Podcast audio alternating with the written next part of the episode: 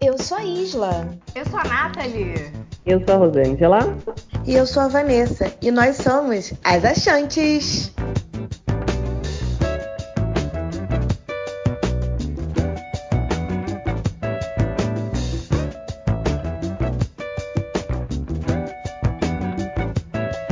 Bom dia, boa tarde, boa noite.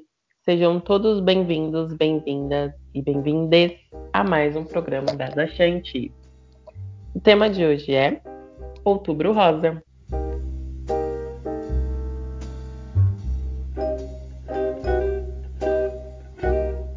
Bom dia, boa tarde, boa noite, meus lindinhos e lindinhas. Nath falando. Hoje a gente vai falar um pouquinho sobre o Outubro Rosa.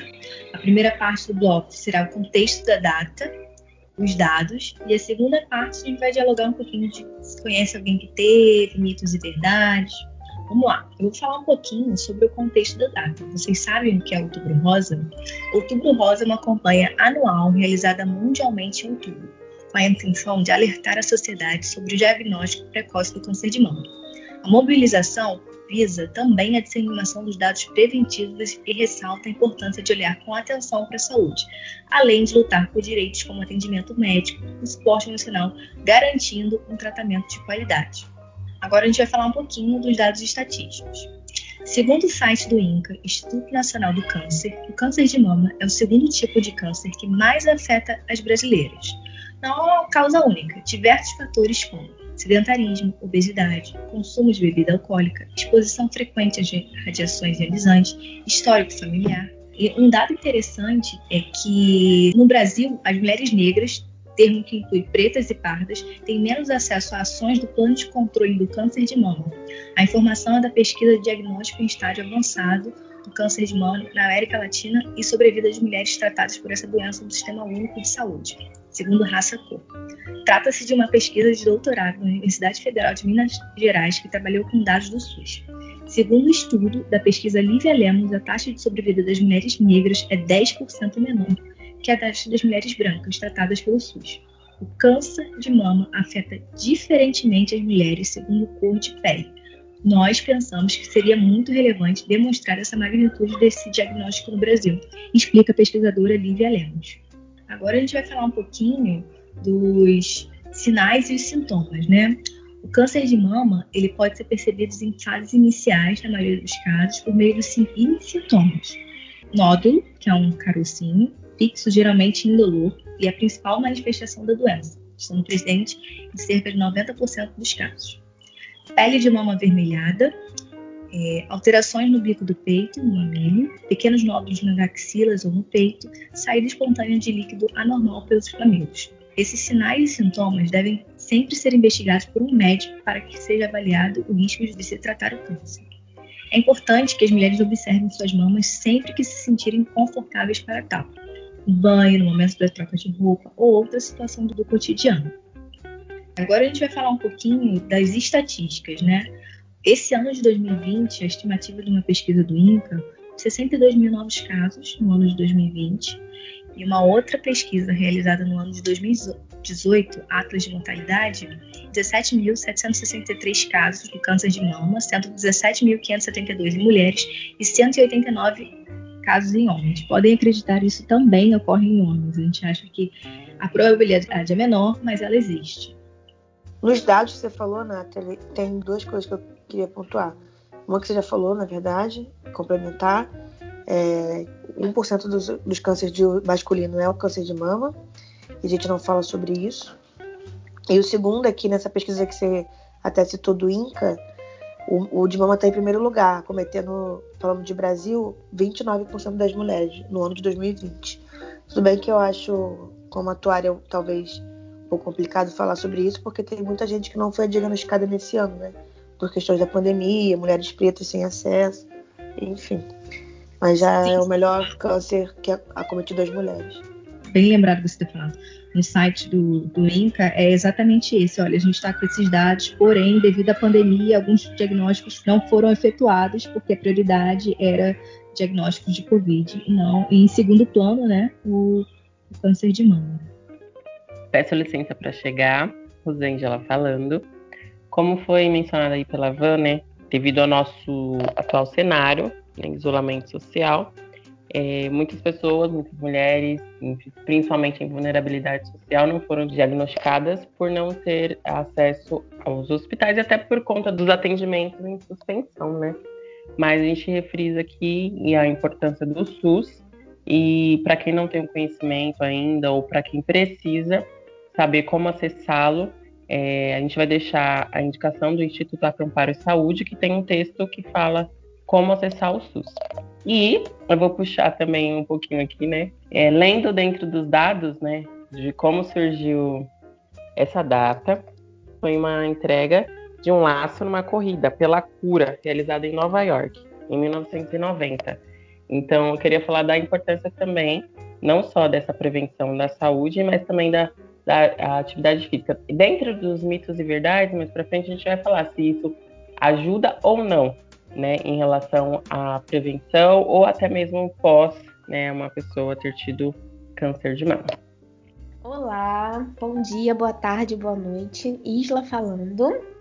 É, já que as três já falaram aqui, eu tô quietinha, eu vou falar um pouquinho sobre o autoexame. É, existe uma campanha muito forte nas mídias sobre é, o autoexame e tal, que toda mulher tem que fazer. Eu acredito muito nisso. E nessa semana, né, pesquisando sobre o tema e ouvindo algumas médicas e tal sobre isso, eu aprendi, né, que o autoexame não serve somente para a gente detectar, digamos assim, a, o câncer de mama, mas ele deve ser usado como uma forma de autocuidado e de autoconhecimento. Porque quanto mais você conhece o seu corpo, você tem uma probabilidade maior de perceber algo estranho.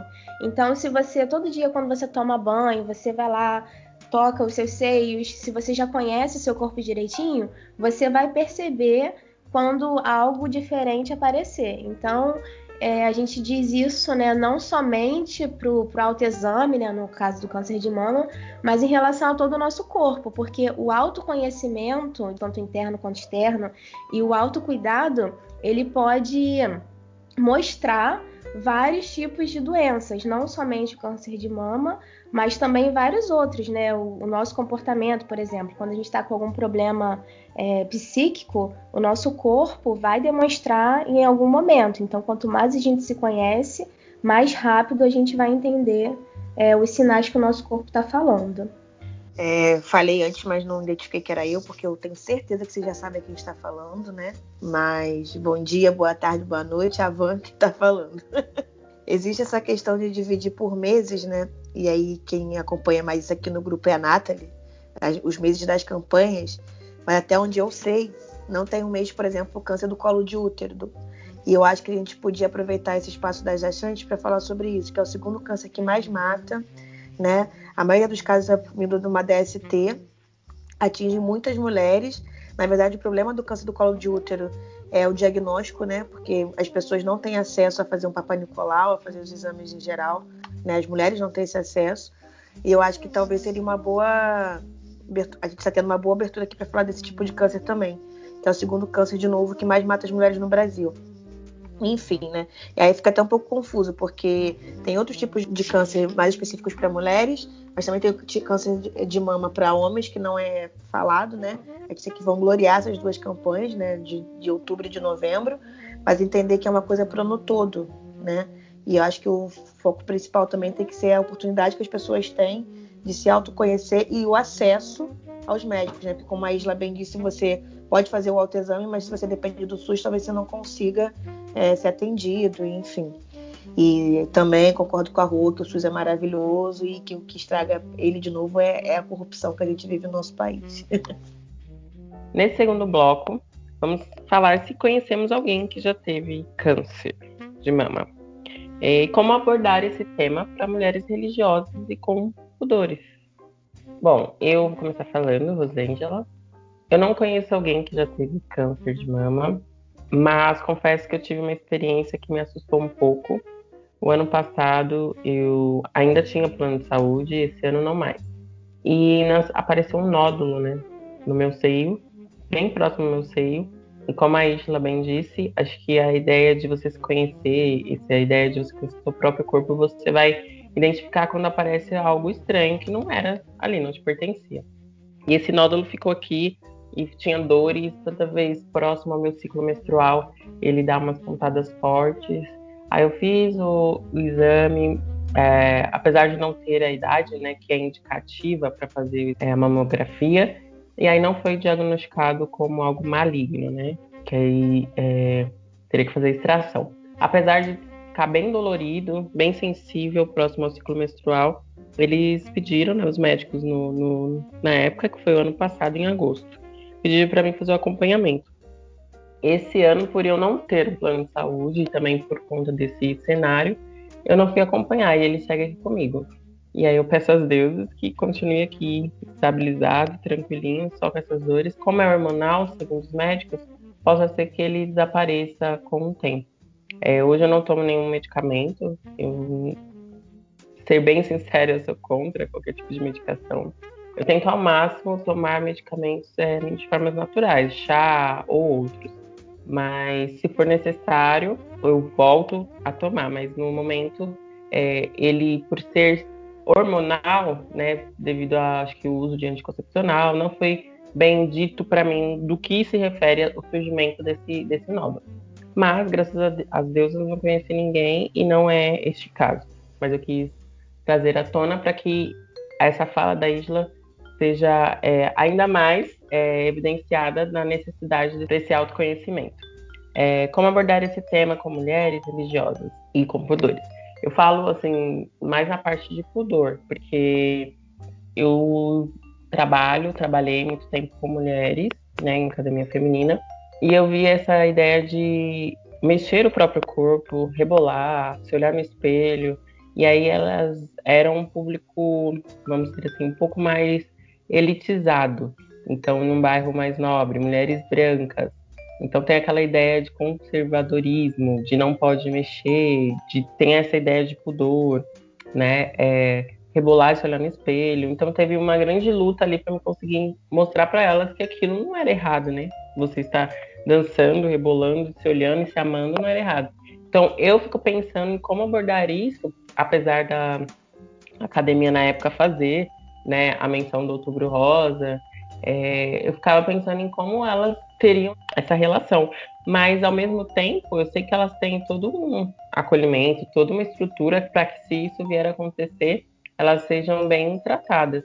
E as mulheres de contrapartida, mulheres de periferia e vulnerabilidade social, elas já não têm tanto essa questão do pudor, é, de, de, se tocar, de se conhecer, mas também não tem toda essa assistência. Então, acho que a primeira coisa que, a gente pode tentar fazer com mulheres, tanto religiosas como pudor, é mostrar a necessidade e importância dessa campanha, desse movimento, que é uma prevenção, né? Então, se você previne, é que para mais para frente você não precise né, ser diagnosticado ou tenha de alguma forma, né, se surgir é, essa, esse diagnóstico antecipado para que, que ele não seja tão nocivo. Eu discordo um pouco de você, Rô. Eu acho que as pessoas periféricas, elas têm. É, não sei nem se eu posso falar isso, né? Porque eu nunca fui periférica, nunca estive muito próximo dessas pessoas. Mas eu acho que, é, fazendo uma análise de que como o tema foi pudor e religião, a maioria das pessoas que eu conheço que são pessoas protestantes são pessoas periféricas e são pessoas que têm muita vergonha do corpo. Então eu acho que também na periferia existe essa questão, assim. Não sei se ficou escuro para vocês. E aí vou aproveitar para responder as questões do bloco. Eu conheço pessoas que não são próximas, que já tiveram e estão curadas, né? Tem mais de cinco anos já que, que, que fizeram acompanhamento de cinco anos. Inclusive, Medinda, que trouxe essa questão do homem, porque um amigo dela teve câncer de, de, de mama e ele não, não tinha nem espaço no INCA para ele, assim, na, por ele ser um homem, né? Não podia ficar junto com as mulheres com câncer de mama. E aí, um parênteses que foge do câncer de mama, que foi o câncer da minha mãe. Eu já tive contato com uma pessoa com câncer, né? Meu avô faleceu de câncer, minha mãe teve câncer recentemente. E eu acho também que, eu estudei também que os números de câncer vão aumentar bastante. E aí vem muito dessa questão de, de alimentação, de atividade física, mas o que eu quero dizer é que a gente precisa estar cada vez mais próximo de entender o nosso corpo, né? E, e, dar mais valor às pessoas que têm condições de, de consultas, assim como você falou, de não ir o ano inteiro. Imagina, eu não consigo, né? Aceitar, conceber uma pessoa que não vai ao médico o ano inteiro porque não tem vaga no SUS, né? O sistema é muito cruel com a gente. Eu acho que é importante essa reflexão também. Não quis dizer nessa questão da periferia, mas na questão do pudor, nem da religião tanto, porque a religião acho que indifere se a pessoa é de tem invulnerabilidade social ou não, mas acho que a questão do pudor ela tá muito mais ligada, e aí se eu tipo falando merda, me corrija, muito mais ligada para uma galera que é branca, que é de, de uma classe média alta, que tem essa ideia de o corpo como algo mais restrito, né? Você tem que ser rígido, não pode mexer, não pode suar, não pode tocar, não pode falar. E eu digo isso por conta da, da minha vivência, né? Que aí não é, não é uma verdade única absoluta, mas dos locais onde eu já trabalhei. Eu trabalhei na região do Ipiranga, na minha concepção, Zona Sul não é tão nobre, mas também já trabalhei na Paulista, mas também já trabalhei em Itaquera. Então, tipo, a, a questão geográfica também difere, né, nessa questão da mulher, em especial, né, ter essa relação com o próprio corpo. Mas de religião eu concordo com você. Olá, Nath de novo falando. Pegando o gancho da rua com relação a ir ao médico frequentemente e você conhecer o seu próprio corpo, o que aconteceu com ela também aconteceu comigo em termos de eu ir no médico, ele recomendar exame e sentir algo diferente. Tempos depois eu voltei ele falou: olha, aumentou um pouquinho. E o meu desespero foi: ai meu Deus, eu sou muito nova, o que está acontecendo? Ele: não, relaxa, acontece, não tem como parametrizar um exame do outro. Tipo, de três anos é muito tempo, então assim, é aí que vai a nossa atenção de realmente é, todo ano ir ao médico, né, ter esse cuidado independente da idade, mas a gente sabe que, infelizmente, só depender do SUS, isso não é possível, né? Então, se eu conheço alguém que já teve, sim. É, a mãe da minha amiga teve em 2012 e ela viu que foi muito difícil. Tanto a mãe da minha amiga quanto a minha amiga, elas tiveram que abdicar da, da, da carreira profissional, né, para ter todos os cuidados necessários. E eu, eu sei que nem todo mundo tem essa coragem, né, de, de largar o emprego, largar tudo que tem as coisas para cuidar da, da, da, família. Eu achei muito uma guerreira, eu achei essa, essa atitude dela. Eu acho que depois do tratamento, ela, se curou, hoje ela é curada, né? 2012 para 2020, hoje ela é curada. Eu acho que uma das coisas que afetam muito, eu acho que o câncer de mama é a autoestima da mulher, né? O cabelo cai, tem muita gente a pegar o cabelo, o cabelo cai, a sobrancelha, os pelos em geral. Então isso mexe muito com a autoestima. E as pessoas elas, elas ficam muito no tipo, ah, eu tenho idade avançada, eu vou fazer o autoexame, mas isso pode acontecer com meninas novas também. E é um baque tão grande. E, e a gente não pode deixar a nossa saúde em segundo plano, sempre em primeiro. A gente às vezes está na rotina de trabalho, trabalho, trabalho, trabalho, tem que produzir, produzir, produzir, produzir. E acaba que a nossa saúde mental vai pro ralo e a nossa saúde física vai pro ralo. Quando é que a gente vai se colocar em primeiro lugar, entendeu? De novo, vai um alerta para a gente se conhecer e se conectar também. Já que todas falaram, agora é minha vez. Linda, maravilhosa. todas somos, tá? Para não ter briga. De novo, não quero apanhar, não. Vamos lá. Se eu conheço alguém que teve. É, alguém da minha família não, e amigos também, graças a Deus, não. Porém, a esposa de um antigo colega de trabalho teve eu sempre trabalhei com homens, né? Eu sou engenheira, então sempre trabalhei nessa área mais masculina. E eu lembro que uma vez a gente foi implantar um novo plano de saúde na empresa. No caso, seria para os funcionários e para os familiares. E eu sei que, como a esposa desse moço já tinha é, tido câncer, ela estava em tratamento ainda, nessa época ela já tinha removido os seios e tal, e estava nesse tratamento posterior. E eu sei que, por conta dela, travou o, o, plano de saúde de todo mundo. Isso talvez a, a Van até consiga explicar para a gente melhor, né? Já que ela trabalha nessa área. E o nosso gerente, ele teve que conversar com o rapaz, né, com o moço, pedindo para tirar ela, tipo, porque não tinha condições da empresa arcar com o plano dela. Então, isso foi a desculpa que eles usaram, né? Então, assim, É, não sei o acordo que eles fizeram com, com o funcionário, mas, tipo, ela, né, a esposa dele, não foi incluída devido ao tratamento de câncer que ela fazia. E eu sei que é, é, nesse, nessa época, né, ela já tava, já, já tinha removido os seios, como eu falei, é, ela estava no tratamento, fazia quimioterapia ainda e tal. E depois de um tempo, ela retornou com câncer, não era mais câncer de mama, era um outro tipo de câncer. E ela fez tratamento por muito tempo e ela acabou falecendo, né, alguns anos depois. E assim, foi muito triste pra gente. É, ela era esposa de um funcionário, né, mas enfim, a gente tinha, a gente gostava muito dele, a gente frequentava a casa dele e tal, e acabava conversando com ela vez ou outra. E era muito complicado, é muito triste você ver alguém nessa situação, né? Mas enfim. Van, você quer falar sobre o, negócio do plano de saúde antes de eu falar o lance das religiosas? Ah, eu posso falar. Na verdade, não é, falando assim, né? Tecnicamente ou na teoria. não é que o plano bloqueou. Ela tinha uma utilização muito grande que a empresa não estava disponível a pagar, né? Porque quando você tem uma questão de reajuste também é, é despesa sobre receita provavelmente, muito provavelmente, a despesa de vocês era muito maior do que a receita, né? Não é que vocês não podiam usar. O dono da empresa, pelo que eu entendi, proibiu vocês de usarem porque ele não ia pagar mais, né? Não, assim, porque quero dizer que a operadora de saúde não pode fazer isso, né? Tirar uma uhum. pessoa. Não é assim que funcionou. Ele fez alguma não, não, não com, foi, não foi, foi isso, é. É o, o valor para ter a esposa dele no plano ficaria muito alto e seria inviável para a empresa. Então, nosso gerente fez algum tipo de acordo com o funcionário, não colocou ela no plano, né? Só foi ele e o filho, e ela não, porque senão a empresa não teria como pagar.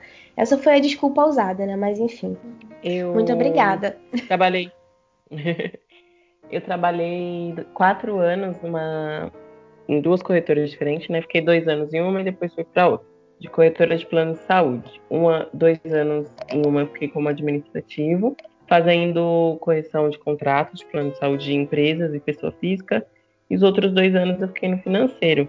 E é muito louco porque quando a gente vai é, corrigir um contrato, né, para ver se está todas as informações precisas ali, todas as documentações, se você tiver na declaração de saúde que você preenche, tiver mais de dois sims, é, você provavelmente vai entrar com carência, né? Você vai ficar um tempo a mais para poder utilizar para aquela doença necessária. Por isso, né, vamos enaltecer o SUS com todas as, as questões que ainda cercam ele de atendimento devido ao nosso governo aí, né?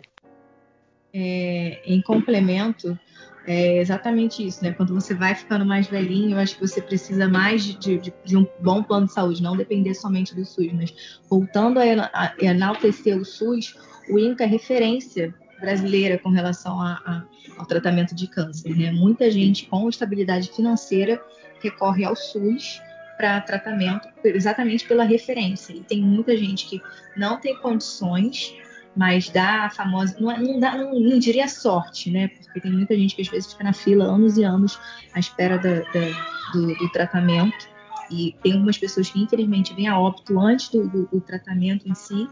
E, de novo, a gente está aqui para enaltecer o Sistema Único de Saúde, que vai em todos é, ao acesso de.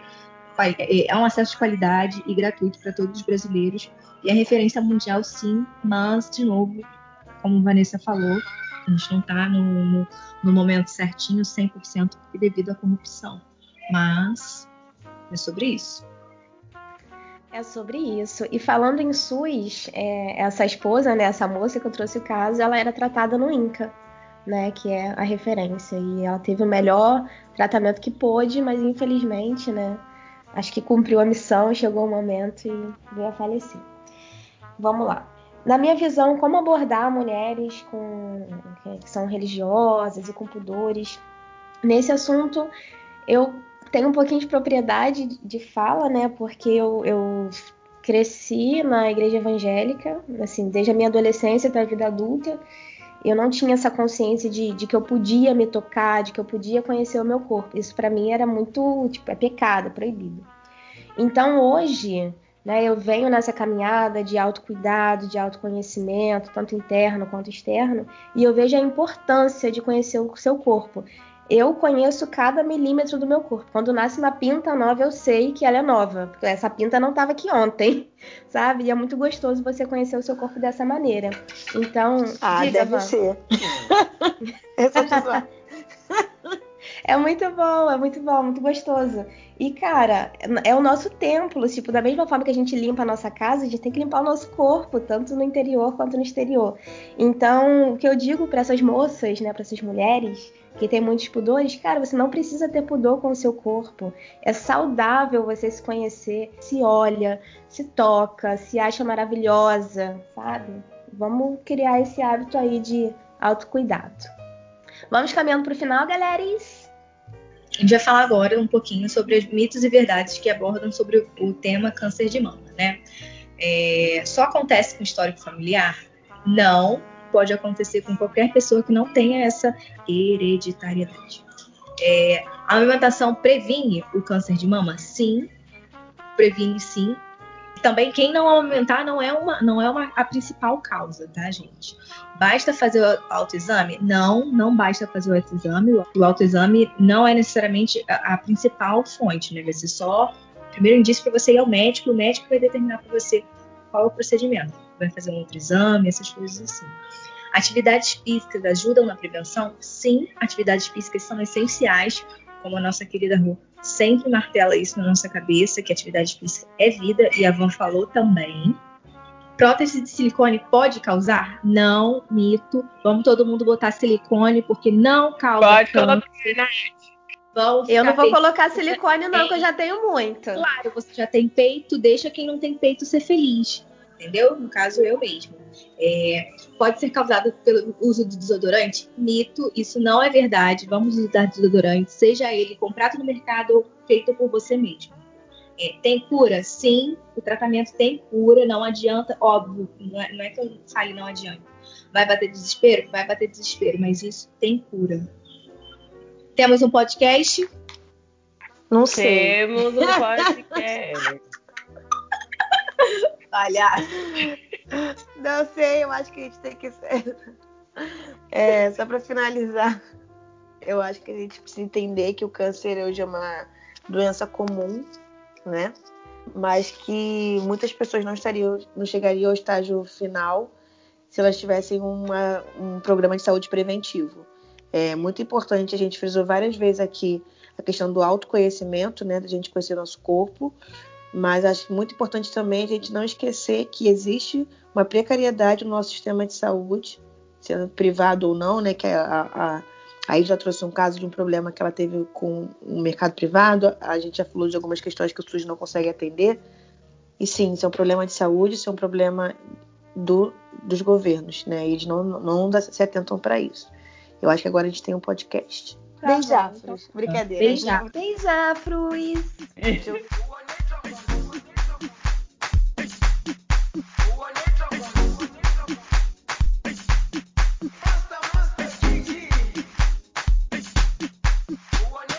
A dica de hoje é a websérie do documentário Além da Cura. Entrevistas de mulheres ao redor do mundo desmistificando o câncer e mostrando as mais diferentes maneiras de lidar com ele, superar o tabus e desafios do próprio corpo. Produzido pela jornalista, fotógrafa e videomaker Bruna Monteiro e pelo empreendedor social Vitor Maristani. O documentário mostra experiências pessoais superação, tratamento e preconceito. A outra dica é o filme Já Estou com Saudades mostra como o câncer de mama afeta a vida de uma mulher e de todos que estão ao seu redor, testando seu relacionamento com a família e até com a sua melhor amiga. Jess e Millie são melhores amigas de infância. Mesmo com muitas diferenças, as duas são inseparáveis e vão precisar se manter ainda mais unidas quando o destino resolve mudar completamente suas vidas. Super recomendo!